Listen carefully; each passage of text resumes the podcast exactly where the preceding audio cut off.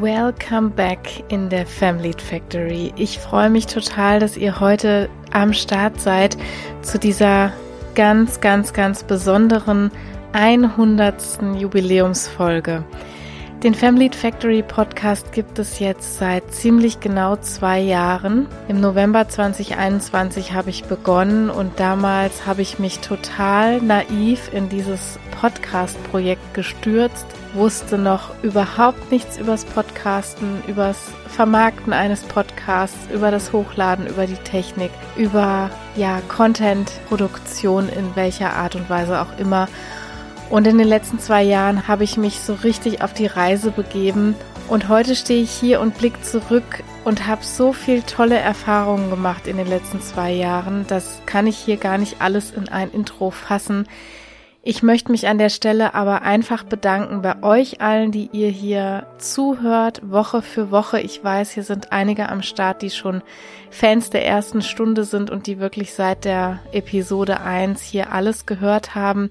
Manche sind natürlich später dazu gekommen und ich freue mich und bin auch wirklich, wirklich stolz, darauf, dass ich in den Analytics immer wieder sehen kann, dass diejenigen, die hier diesen Podcast abonniert haben, tatsächlich alle fast ausnahmslos alle auch HörerInnen sind. Das heißt, dass diejenigen, die den Podcast abonnieren, tatsächlich auch die meisten Folgen anhören. Und das ist für mich eigentlich das größte Kompliment.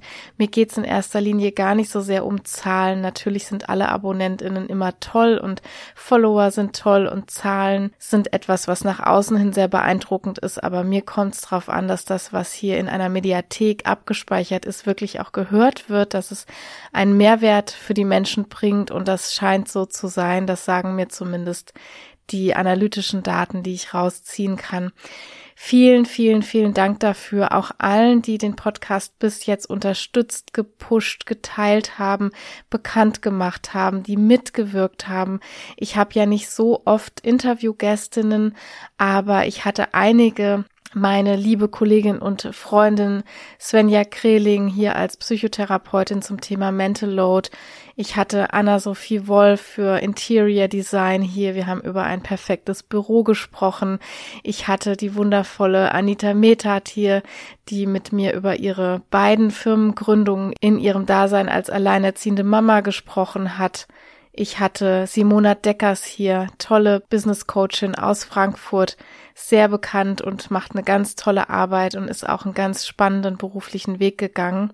Ja, und meine letzte Gästin war Marina Klostermann vom Verein Lebensheldinnen e.V. Vielleicht habt ihr es gehört, die ganz bewegend über ihre Geschichte gesprochen hat, über den Job Wiedereinstieg nach einer Brustkrebserkrankung, die sich wundervoll für diesen Verein heutzutage einsetzt. Das sind alles Episoden, die mir so ganz besonders natürlich im Gedächtnis sind, aber ich habe versucht, euch die letzten zwei Jahre mitzunehmen auf meine berufliche Reise und auch viele psychologische Tricks und Hacks und Expertise mit euch zu teilen, ja. Und heute für diese ganz besondere hundertste Folge habe ich gedacht, für mich schließt sich irgendwie damit ein Kreis. Und zwar ist das so die Reise eben in der Corona-Zeit begonnen, mit dem Podcast in die Sichtbarkeit zu gehen und heutzutage bin ich auf LinkedIn gelandet, so als meine auserkorene Plattform, wo ich meine Inhalte einfach gut platzieren kann, wo ich jetzt auch schon wirklich tolle, tolle Menschen kennengelernt habe. Und einen dieser tollen Menschen habe ich euch heute mitgebracht im Interview. Das ist die wundervolle Sarah Momo. Sarah ist Entscheidungscoachin und Theologin, was eine super spannende Kombi ist. Ihr werdet gleich im Gespräch noch einiges dazu hören. freue mich ganz, ganz sehr, dass sie zugesagt hat, weil sie wirklich auch eine sehr viel beschäftigte Frau ist. fühle mich sehr geehrt, dass sie sofort zugesagt hat, dieses Interview hier mit mir zu machen und ihr Netzwerk da auch wirklich ernst nimmt, was das Geben und Nehmen betrifft. Und das ja, hat mich ganz sehr gefreut. Ich möchte jetzt über das Interview gar nicht zu viel Vorrede machen. Meine Danksagung an euch für 100 Folgen Family Factory bin ich losgeworden und jetzt stöbert mit mir rein in ein Interview, was ich super inspirierend fand. Wir haben über Entscheidungen gesprochen, natürlich, ob des Berufes von Sarah, aber auch über True Telling, über Storytelling, über Social Media Content, der hoffentlich bald ein bisschen authentischer ist, als er bisher war. Sarah bemüht sich sehr an allen Ecken und Enden, dass sie das positiv beeinflussen kann. Also taucht mit mir ein in die Welt des Storytellings und hört ein bisschen mehr über die Person Sarah Momo. Ich freue mich ganz sehr, das Interview jetzt endlich mit euch zu teilen. Viel Spaß dabei. Ja, Sarah, ich freue mich nochmal ganz, ganz doll, dass du heute da bist. Du hast gar nicht lang gezögert, einzuwilligen und es hat mich so dermaßen gefreut, weil ja, du mir sofort auf LinkedIn einfach raus gestochen bist aus der Masse. Das hast du auf jeden Fall geschafft. Und ich habe ganz gespannt immer jeden Tag, fast jeden Tag deine Posts gelesen. Und die sind schon einigermaßen spektakulär. Deshalb äh, freue ich mich total, dass du heute da bist und dass wir uns unterhalten können. Vielen Dank. Also erstmal für das wunderbare Feedback und natürlich auch für die Einladung. Ich freue mich auch sehr, hier zu sein und bin jetzt schon gespannt auf unser Gespräch. Das wird mit Sicherheit total spannend. Das kann gar nicht anders sein, denn du bist wirklich, das kann ich ja noch mal so sagen, die Menschen da draußen hören uns jetzt zu, die sehen dich nicht. Äh, die eine oder der andere wird dich aber auch kennen wahrscheinlich von Social Media, aber du bist schon eine schillernde Person. Würdest du das so unterschreiben? Also du bringst mich jetzt hier langsam in Verlegenheit mit deinen Komplimenten.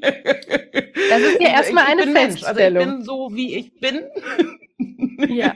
Und ähm, also ich freue mich darüber, wenn bei Menschen etwas ankommt von meiner Energie und auch von dem, was ich versuche als Message nach draußen zu transportieren oder als Botschaft. Und äh, ich selbst nehme mich, ich, das ist ja mal so eine Sache, wie nimmt man sich selbst wahr? Also ich nehme mich jetzt nicht so als die schillernde Person wahr. Ihr seht mich nicht, aber ich trage auch gern viel Schwarz. Also von daher bin ich eigentlich ganz schlicht und, und, und, und recht klar. okay, ja, du trägst auch manchmal gerne schwarzen Fascinator immerhin. das ja, finde ich schon ja, immer sehr schillernd. aber wir kommen da jetzt so langsam rein zu deiner Person. Magst du dich für alle, die dich noch nicht kennen, dich einfach mal vorstellen, das, was dir so wichtig ist und was wir über dich wissen müssen?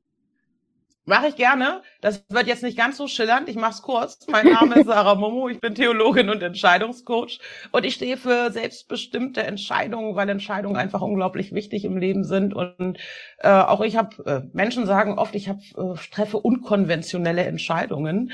Ähm, und ich glaube, das macht mich so ein bisschen aus. Und ist auch grundsätzlich Kern meiner Botschaft, also zu sagen, ähm, das Leben selbst in die Hand zu nehmen und auch durch Entscheidungen das Leben so zu gestalten, wie man es sich selbst wünscht und wie man es gern hätte.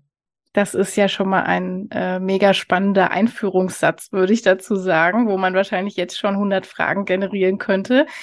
Ja, Entscheidungscoach, du sagst es, und Theologin. Für viele da draußen geht das wahrscheinlich erstmal nicht zusammen. Und ich glaube, du hörst das auch ganz, ganz oft, dass wenn die Menschen hören, du warst mal oder bist vom Grundberuf her Theologin und bist jetzt Entscheidungscoachin, dass das irgendwie so bei vielen in den Köpfen nicht zusammengeht. Wie ging das für dich zusammen? Wie bist du denn dahin gekommen? Warum machst du das, was du heute machst? Das eine ist natürlich, dass damals, als ich Theologie studiert habe, da habe ich ja noch nicht geahnt, dass ich irgendwann mal Coach werde. Also von daher war das natürlich kein ja. Plan, den ich jetzt ganz strikt verfolgt habe. Das Leben kam so. Und ähm, ich werde tatsächlich oft gefragt, Mensch, Theologie und Coaching, das ist ja eine spannende Kombination. Wie passt das denn zusammen? Für mich passt das wunderbar zusammen, denn in beiden Ausrichtungen geht es eigentlich um Menschsein. Es geht um den Kern des Menschlichen und es geht um die Frage, was möchte ich in meinem Leben bewirken? Wie kann ich das bewirken? Auch die Frage der Sinn nach dem Leben. Wofür steht das Leben? Wie können wir uns in der Welt selbst verwirklichen? All diese Fragen ähm, finden sich sowohl in der Theologie als auch im Coaching immer wieder. Ja, absolut. Also den Bogenschlag oder diese Verbindung kann ich auf jeden Fall auch gut nachvollziehen beide beraten Menschen auf eine Art und Weise. Und du sagst es gerade, du hast immer direkt mit Menschen zu tun, mit den Entscheidungen, manchmal auch mit weichenstellenden Entscheidungen. Auch in beiden Berufen sehe ich das. Also das kann ich sehr gut nachvollziehen. Ja. Würdest du sagen, das ist für dich auch einer so der Hauptwerte? Du hast vorhin ja gesagt, so die selbstbestimmte Entscheidung zu treffen oder da auch voll dahinter zu stehen. Wir kommen gleich nochmal auf dein True Telling, das, was auch so dein, dein Mantra, dein Slogan ist in deiner Arbeit. Ist das so einer der Hauptwerte auch für dich? Ich würde es eher Selbstverwirklichung nennen, denn Selbstbestimmung. Und Ehrlichkeit, du hast gerade schon ein Mantra angesprochen, ist für mich auf jeden Fall Ehrlichkeit und Authentizität. Das sind, mhm. sind ja so ein bisschen Basswörter, aber das sind wirklich Werte, die mich prägen. Und wenn wir jetzt da den Bogen schlagen zur Theologie, dann sind es auch Werte wie Annahme, Akzeptanz, Wertschätzung, gerade im auch zwischenmenschlichen Sein, aber auch in Bezug auf sich selbst. Das sind Werte, die mich schon in meiner Haltung, in meinem Arbeiten, in meinem Denken, in meinem Sein prägen. Mhm, mhm. Wie war denn dein ursprünglicher Plan? Was hast du denn zuerst eigentlich gedacht? Also wenn man so ins Theologiestudium geht, was ja wirklich auch gepfeffert ist. Also ich habe selbst auch Freundinnen, die Theologie studiert haben und da muss man eine ganze Menge machen. Ich glaube, Latinum, Grecum ist nur die. Hebraicum auch noch? Die Triologie der alten Sprachen. Ja, also ist nur die Kirsche auf der Torte. Von daher, das ist alles kein leichter Tobak. Und was war denn dein ursprünglicher Gedanke, als du das angefangen hast? Ich war in meinem Leben schon immer Fragende. Also mich hat immer interessiert, was ist denn hinter der Oberfläche? Man muss dazu sagen, ich komme nicht aus einem kirchennahen Umfeld. Glaube, Religion haben vor meinem Theologiestudium für mich auch überhaupt gar keine Rolle gespielt. Und jetzt kommen wir schon zum ah. einen Punkt. Entscheidungen. Ich treffe Entscheidungen nach Intuition, Gefühl, wie auch immer man es nennen möchte. Mhm. Aber es war eher eine innere Stimme, der ich gefolgt bin. Ich hatte nicht den Plan, Pastorin zu werden. Ich hatte auch nicht den Plan, eine kirchliche Laufbahn einzuschlagen. Ich hatte genau gesagt eigentlich gar keinen Plan. Mhm. So, und ähm, ich habe mein Abitur damals gemacht, bin dann für ein freiwilliges soziales Jahr nach Hamburg gegangen, habe ein Jahr gearbeitet und habe gemerkt, so, oh, mein Kopf, der braucht irgendwie ein bisschen Futter. Nur arbeiten ja. und das lebenslang, äh, das war eine gute Erfahrung, aber ich habe auch gemerkt, nee, da ist irgendwie was anderes, was äh, in mir fragt, was in mir ruft. Und dementsprechend habe ich gedacht, okay, Studium ist ganz interessant, bin dann zur Universität Hamburg getigert und habe mir mal alle Fachbereiche genau angeguckt. Und bei der Theologie ist mein Herz aufgegangen, da habe ich gemerkt, da ruft mich was, da da mhm. möchte ich mehr wissen. Und Du hast es gerade schon genannt, Altgriechisch, Hebräisch, Latein. Ich muss ganz ehrlich sagen, ähm, mir war das nicht so klar, was da kommt. Also der Start ins Studium war dann erstmal eine Ernüchterung. Ein Glück. Und ähm, ja. Das ist, äh, ja, also ich finde das total sympathisch, weil viele gehen ja mit so einem stringenten und manchmal auch verbohrten Plan durch die Welt. Ich habe auch schon mal eine Episode gemacht zur Karriereplanung ganz am Anfang, weil mir das immer wieder auffällt, gerade junge, ja, Gen Settler, die so viele Auswahlmöglichkeiten haben und dann ganz oft irritiert sind und so einen stringenten Plan verfolgen, der sich dann natürlich nie so stringent verfolgen lässt und dann überhaupt keine Flexibilität mehr haben, irgendwelche Abfahrten zu nehmen und da bist du ein sehr grandioses Beispiel dafür, was Bauchgefühl auch bewirken kann und wo es dich hinführt. Und heute machst du ganz viele spannende Sachen. Unglaublich. Also ich bin da auch wirklich äh, sehr dankbar. Auch wenn ich damals noch gar nicht wusste, wo es mich hinführt. Ich habe so viel in diesem Studium gelernt. Das hat mich geprägt in meinem Denken, in meiner Haltung. All das fließt heute in die Rolle als Coach an. Aber ich muss auch ganz ehrlich sagen, ich habe es damals nicht gewusst. Und ich hatte natürlich auch viele Leute, die den, die Hände über den Kopf geschlagen haben. Ich muss gerade an meine Familie denken. kind, was soll das? Ja. Was willst du denn jetzt in der Theologie? Bist du jetzt komplett verrückt geworden, ne? Das war so eher die Reaktion, die ich damals bekommen habe. Aber das macht eben die Entscheidungen auch aus. Ne? Ich treffe Entscheidungen nicht für andere Menschen oder um Erwartungen zu erfüllen, sondern es ging dabei um mich und es hat mich interessiert. Und wir alle wissen ja, man kann ganz viel planen aber das Leben ähm, schreibt oft ganz andere Geschichten. Und von daher, ich sage immer, es ist gut, das kann ich heute sagen, heute bin ich ein paar Jahre älter, Ziele im Leben zu haben und sich klar zu machen, was man wirklich möchte. Ich wusste das damals nicht. Ich wusste nur, da ist was und dem bin ich gefolgt.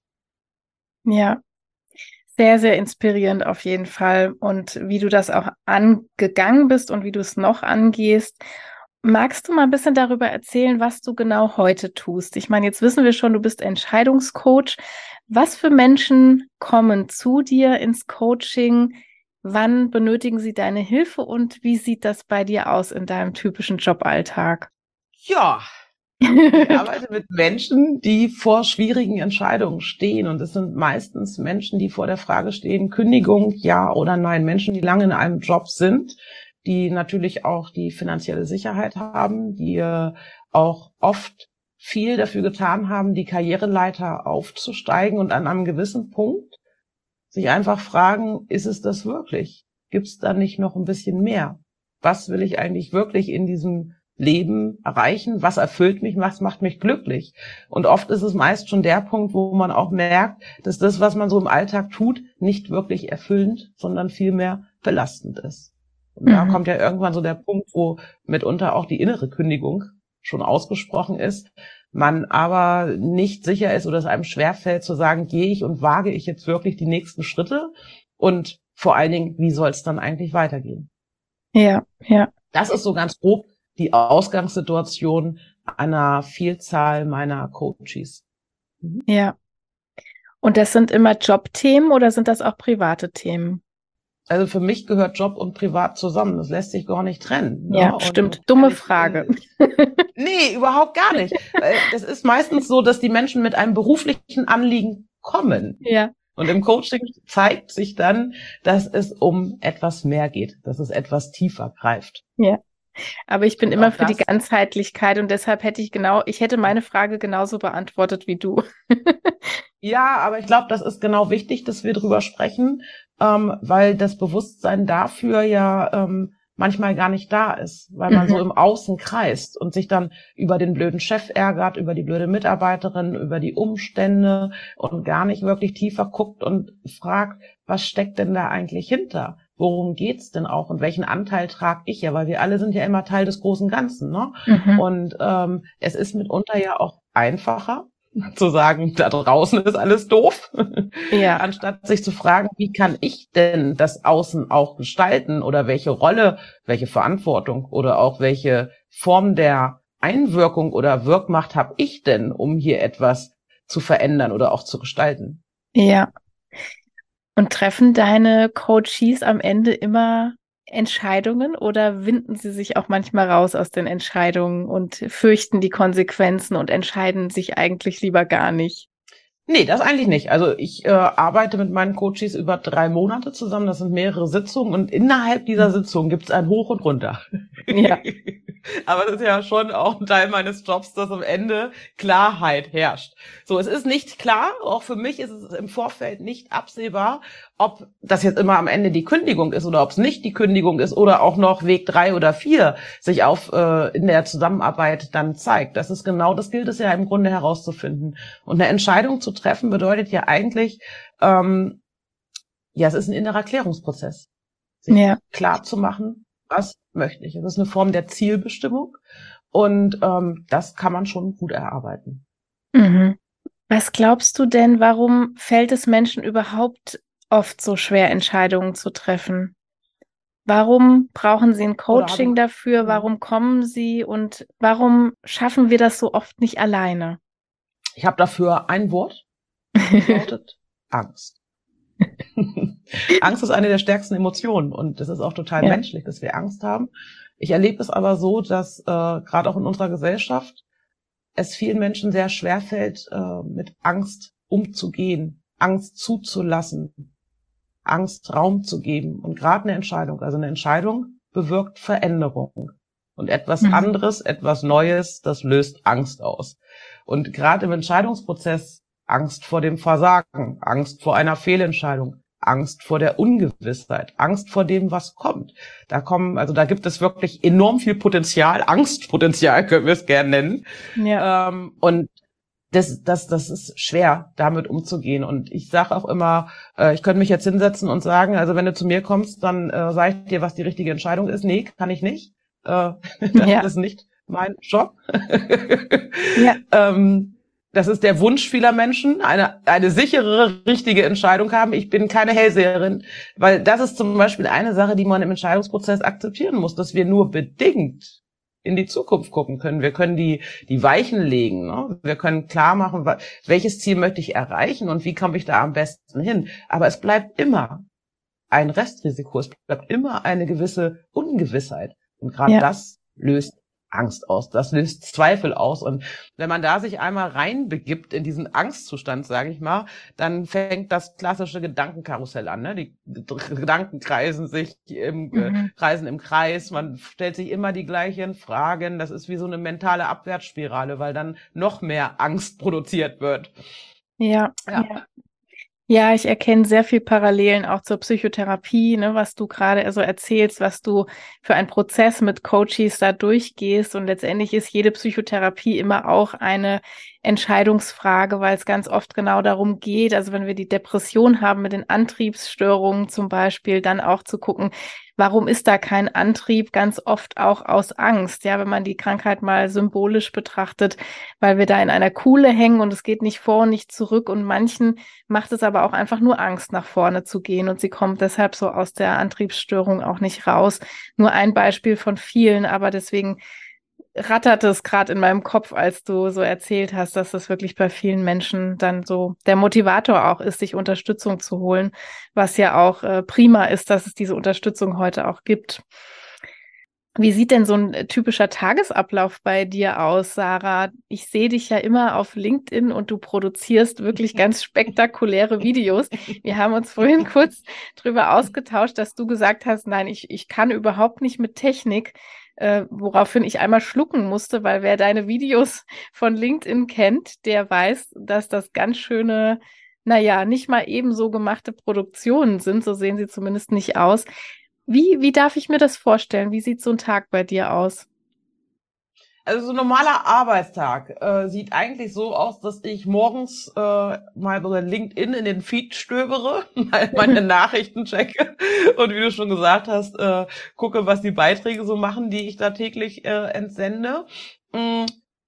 Das ist quasi das Frühstück des Arbeitsalltags und dann habe ich in der Regel Coachings ganz, also es ist recht unspektakulär. Ich habe Coaching-Termine und äh, wenn ich zwischendurch Freizeit habe, dann lese ich gern.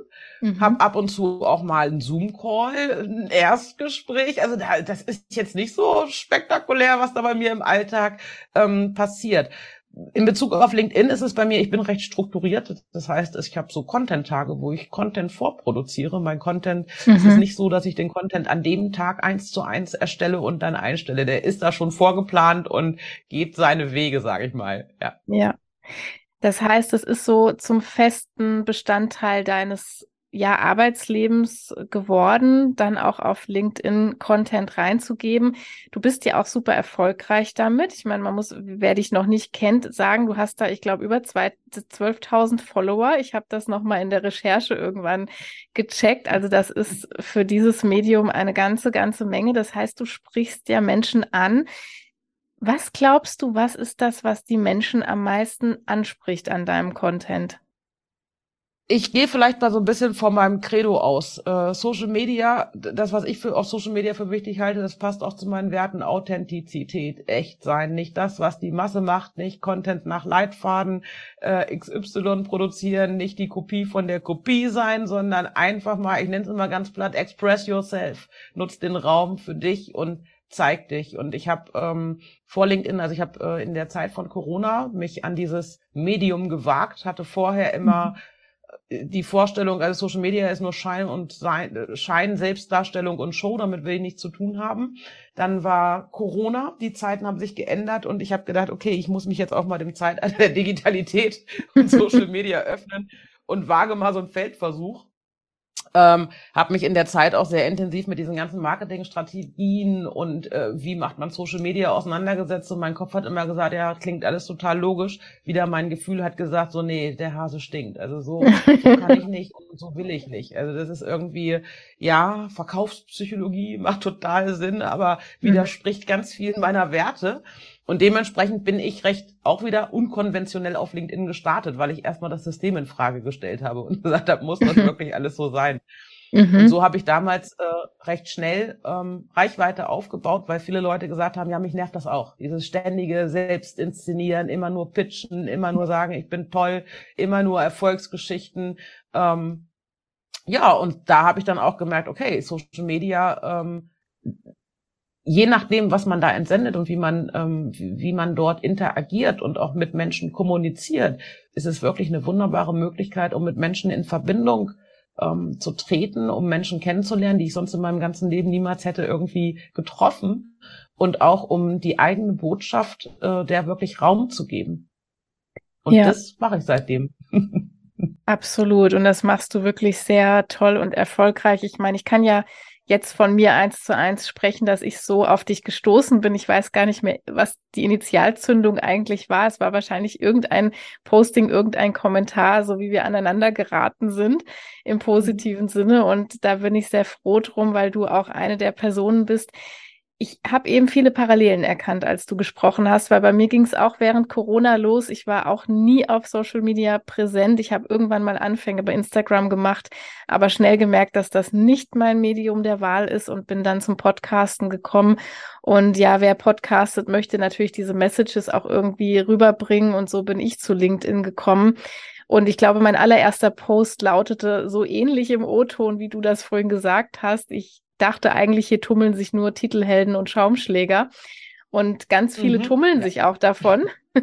ganz viele tummeln mhm. sich davon, aber ich bin auch total der Meinung oder würde total unterschreiben, dass wir das Medium ja auch mitgestalten. Also wir haben eine Gestaltungsmacht, was das angeht, wie wir sprechen, wie wir Content auch reingeben, über was wir schreiben, wie authentisch wir schreiben, ob wir eben nur die Erfolgsstories präsentieren und so weiter und die Titel uns überall hinschreiben oder ob wir das eben ein bisschen anders machen.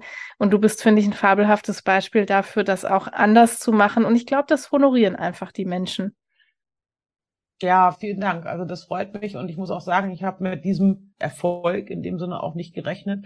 Es war im ersten Jahr für mich wirklich eher ein Selbstexperiment. Also das war mhm. auch nicht meine Zielsetzung zu sagen, ich bin jetzt irgendwie äh, da, werde da irgendwie zur, zur, zum Content King oder irgendwas. Das war gar nicht so das Thema. Es ist einfach dieses Thema Marketing, was mich dann gereizt hat oder auch Content Marketing, weil ich so dachte, es muss doch auch irgendwie anders gehen. Und ich wollte auch für mich wissen, es war wie so eine kleine Mission, die ich hatte, kann man Social Media nicht auch anders bedienen? Also muss mhm. es wirklich immer so sein, wie die ganzen Gurus sagen, schreib eine Headline, du musst provozieren, polarisieren und äh, gib Mehrwert und der CTA am Ende, all diese ganzen äh, Sachen, die da immer so gepredigt werden. Ähm, und das habe ich im Grunde probiert. Also ich wollte einfach wissen, geht das auch anders? Und äh, ja. ich kann jetzt sagen, ja, es geht anders. Und dann war der zweite Punkt, wo ich gedacht habe, okay, jetzt wo ich weiß, es geht auch anders und man kann damit auch erfolgreich sein, möchte ich gern ganz viele Menschen dazu ermutigen, es auch anders zu machen. Das bedeutet nicht auf meine Art und Weise, sondern auf ihre Art und Weise. Ja. Weil es gibt ja einfach so viele Leute, die draußen auf Social Media, ich sag mal, behaupten, du musst das und das machen, um hier erfolgreich zu sein. Und das stimmt mhm. nicht. Mhm. Das kann man machen und es ist vielleicht erfolgserprobt, aber es passt auch nicht zu, jedes, zu jedem Business.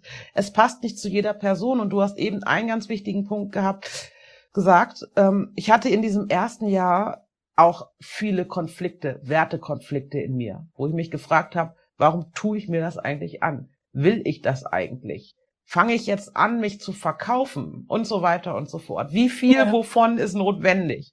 Das musste ich erstmal für mich herausfinden und ausprobieren. Und da gab es auch die Momente, wo ich gedacht habe, nee, ich gehöre hier nicht hin. Ich passe hier nicht rein. Mhm. Und äh, alle anderen machen es anders und sind damit scheinbar total erfolgreich und äh, ähm, da will ich auch gar nicht mitmischen und mir die Finger schmutzig machen. Und das waren so Gedanken, die ich damals hatte. Und dann war aber für mich viel entscheidender, das hast du eben nämlich beschrieben, dass ich gedacht habe, nee, aber wenn ich dieses Medium und diese Plattform den anderen überlasse, dann wird das ja noch mehr. Also mhm. eigentlich ist das ja ein Grund, erst recht zu sagen, ich gehe rein und mache es anders.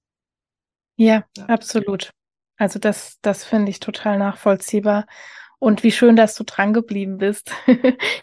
ähm, eben hast du eigentlich schon mitten, mitten ins Ziel getroffen, damit, dass wir eigentlich schon mitten im Thema Storytelling gelandet sind, nämlich mit diesem, wie werden Stories eigentlich bisher auf Social Media häufig zumindest erzählt und du hast so die Motivation bekommen, das anders zu machen dein Mantra oder dein Slogan, ja, deiner äh, Self-Brand sozusagen ist immer True Telling statt Storytelling. Ich musste lange dafür üben, dass ich das ohne Zungenbrecher jetzt rausbekommen habe. Es ist ein bisschen wie Brautkleid bleibt Brautkleid, wo man auch lange üben muss.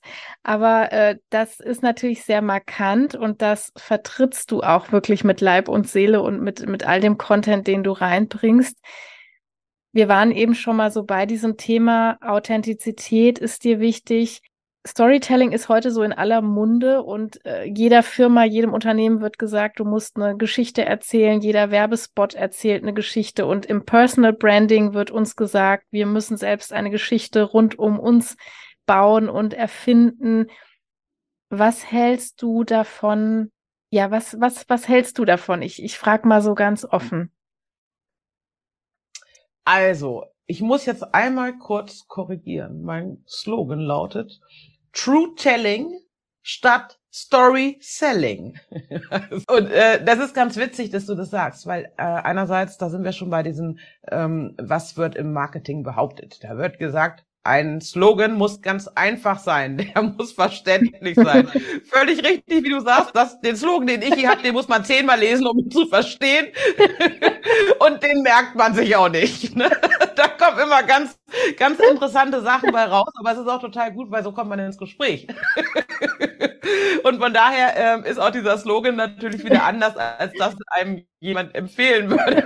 Ja. Der ist ein Zungenbrecher. Und was steht dahinter? Das passt ja. Äh, True Telling, das, äh, das steht dafür, äh, ehrliche Geschichten zu erzählen, ehrlich sich zu zeigen, ja. sich so zu zeigen, wie man wirklich ist. Weil ähm, das Leben schreibt Geschichten und wir alle haben eine Geschichte, die es zu erzählen geht. Und ich finde es total gut, wenn Menschen ihre Geschichte teilen, wenn Menschen sich zeigen. Was ich nicht mag, das ist Story Selling, so nenne ich das, statt Storytelling, weil oft ist es so, dass einfach irgendwelche Geschichten inszeniert werden. Da werden Erfolgsgeschichten, ne, ein Tiefgang braucht es, das klassische Heldenepos. Wenn die Geschichte wirklich so ist, dann bitte teilen, damit habe ich überhaupt kein Problem. Aber wenn ähm, aus, ich sag mal jetzt, jeden Pups so eine Story inszeniert wird und die auch nur inszeniert wird, um damit eine gewisse Wirkung zu erzielen, da bin ich raus. Also da mhm. sage ich dann lieber äh, nein, danke. Ja, verstehe.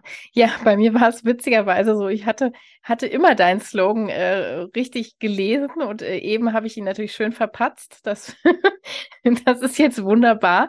Im eigenen Podcast gehört sich das so. Ähm, ja, aber das kann ich sehr gut nachvollziehen. Also, dass du im Prinzip nur Wert legst auf die authentische Story, also wenn schon Story, und die sind ja auch meistens dann, es sind die besten Geschichten, die, die eben authentisch sind, die aus dem Leben gegriffen sind, die einfach uns persönlich erzählen oder eben natürlich die Story des Unternehmens im, im Business-Kontext erzählen.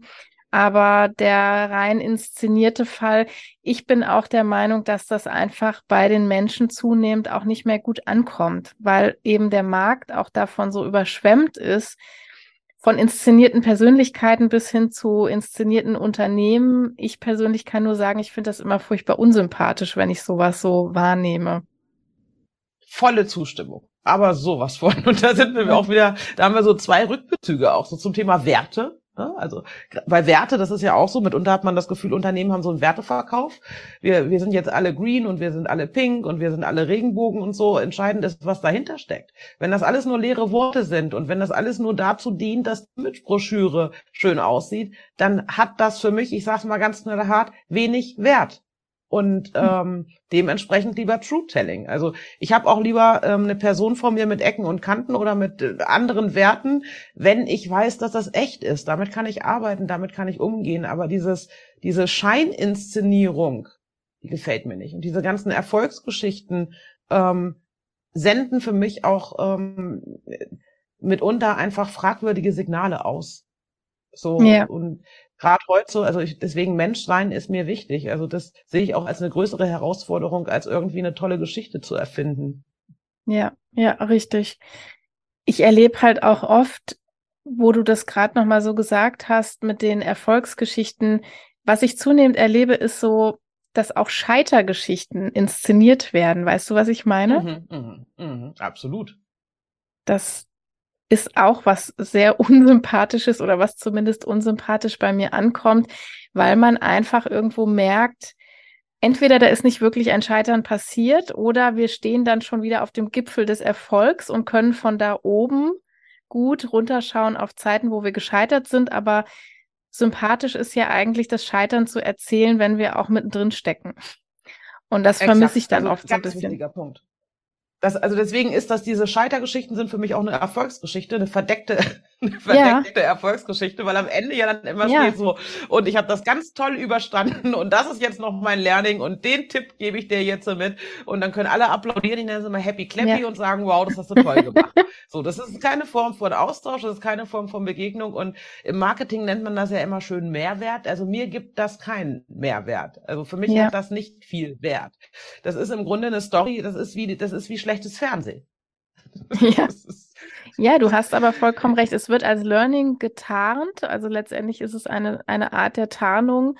Und vielleicht hat jemand ja auch was draus gelernt. Das möchte ich niemandem absprechen. Aber dieser Mehrwert tatsächlich ja wäre, die Verbindung, also psychologisch würde ich ja wieder sagen, die Verbindung von Menschen kommt ja eigentlich da zustande, wo wir uns beide auf Augenhöhe begegnen können. Und die Augenhöhe ist dann eben oft nicht da, wenn einer oben vom Gipfel herunterschaut, äh, sondern wenn beide vielleicht gerade am gleichen Moment stecken, ne? Und einer, einer ist gerade stecken geblieben und der andere erzählt, ey, ich steck da auch gerade.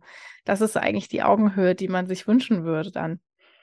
Absolut. Also ich bin komplett bei dir. Ich muss aber auch äh, zur Verteidigung sagen, ähm, es ist leider aber auch so, dass diese Erfolgsgeschichten, egal ob getarnt oder nicht, natürlich auch eine viel größere Resonanz haben als die mhm. wirklich echten Geschichten. Das ist ja leider auch ähm, so ein Wirkmechanismus, den es da gibt. Wenn man jetzt einfach nur, ich sag mal, als normaler Mensch aus seinem Leben beschreibt oder auch darüber schreibt, was nicht so gut läuft, das hat in der Regel nicht so eine große Reichweite und auch nicht so eine große Resonanz. Also worauf möchte ich hinaus? Es gibt auch viele Menschen, die wirklich auch diese Erfolgsgeschichten feiern. Und so befeuert sich das gegenseitig. Es ja. gibt immer mehr dieser inszenierten Erfolgsgeschichten, immer mehr Menschen, die das Ganze auch, ähm, die da auch zusprechen. Also auch da wieder die Frage der Verantwortung. Wir alle äh, dürfen auch überlegen, wo lassen wir unser Likechen da und wo reagieren wir und wo kommentieren ja. wir weil ähm, auch das hat eben Auswirkungen. Und ähm, ja, da, also deswegen, ich bin auf der einen Seite ähnlich, wenn ich diese Geschichten sehe, dann ähm,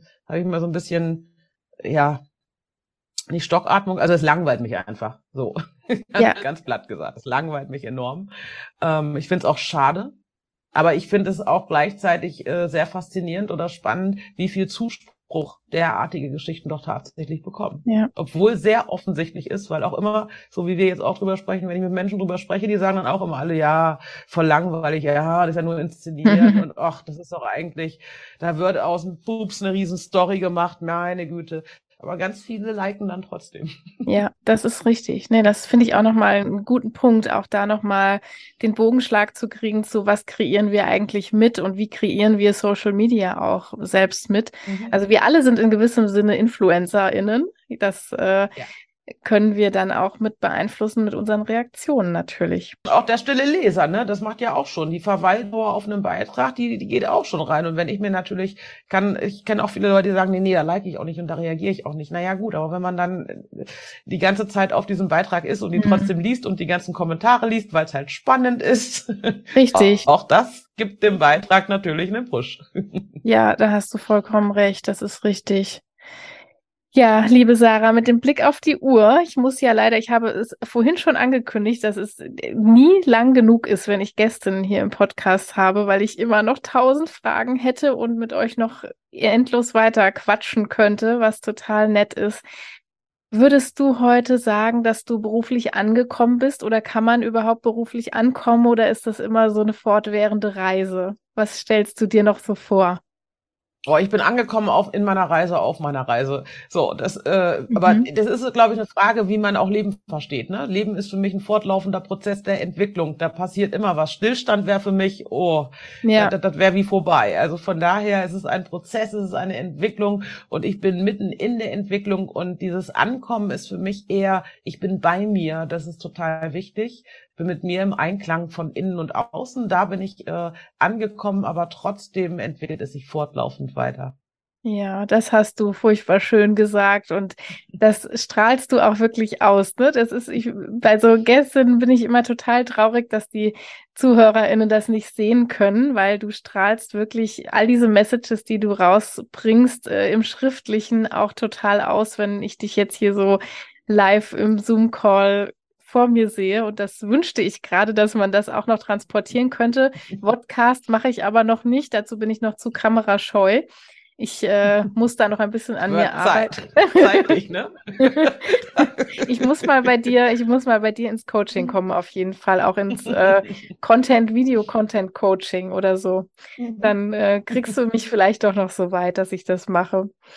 Aber es war total toll, dich hier zu haben. Und für mich ist das wirklich eine Riesenehre, dich auch hier zu haben, weil ich habe neulich noch die Myself aufgeschlagen. Ich bin Abonnentin der ersten Stunde und da sah ich meine Sarah Momo, die mich anstrahlte von einer Seite der Myself und du hast dort Tipps gegeben zum äh, Jobwechsel oder hast dort einen Comment gegeben zum Jobwechsel und ja, daraufhin war ich ganz äh, happy natürlich, dass du dir die Zeit genommen hast, auch hier in den Podcast zu kommen und das Gespräch mit mir zu führen. Total toll.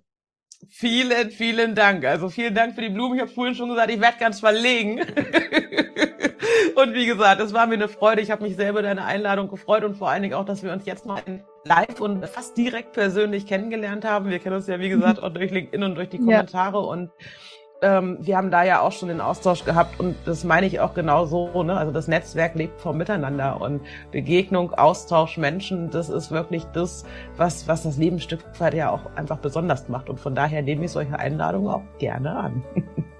Total schön. Ja, so habe ich dich auch erlebt und das kann ich nur Dito zurückgeben. Ich wähle mein Netzwerk auch so aus. Also ich klicke auch nicht wahllos rum, wen ich da annehme und wen nicht, sondern ähm, das ist schon alles mit Bedacht und dass ich auch immer so gepolt bin, dass ich denke, ich möchte auch was zurückgeben können und sage das auch jedem meiner NetzwerkpartnerInnen, die mich jederzeit gern ansprechen können für alles, wo ich helfen kann.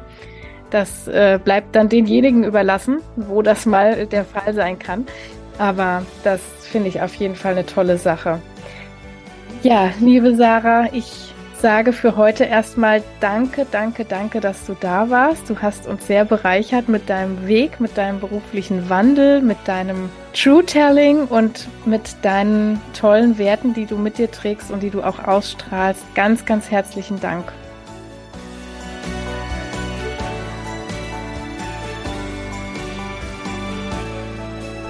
So, das war das Interview mit Sarah. Ich hoffe, dass es euch genauso gefallen hat, wie mir das Gespräch Spaß gemacht hat. Ich hätte noch wirklich Stunden weiter mit ihr sprechen können über die verschiedenen Themen und ich habe gleich im Gespräch gemerkt, das geht so viel tiefer wie mit vielen anderen Menschen, weil Sarah wirklich jemand ist, der nicht nur an der Oberfläche kratzt und ich glaube, das hat sie auch hier mit ihrer ganzen Persönlichkeit ausgestrahlt. Ja, im Family Factory Podcast geht es jetzt noch eine Weile weiter. Ich weiß noch nicht genau, wie lange das Ganze noch geht. Sarah hat es eben so schön gesagt. Wir können alle nicht in die Zukunft gucken. Wir können nur die Weichen stellen. Und erstmal ist die Weiche so gestellt, dass es hier noch ein bisschen weitergeht, auch über die hundertste Folge hinaus. Deshalb alles beim Alten. Nächste Woche Montag geht's wieder weiter. Um 5 Uhr morgens für alle FrühaufsteherInnen bin ich hier wieder am Start und freue mich natürlich total, wenn ihr wieder dabei seid.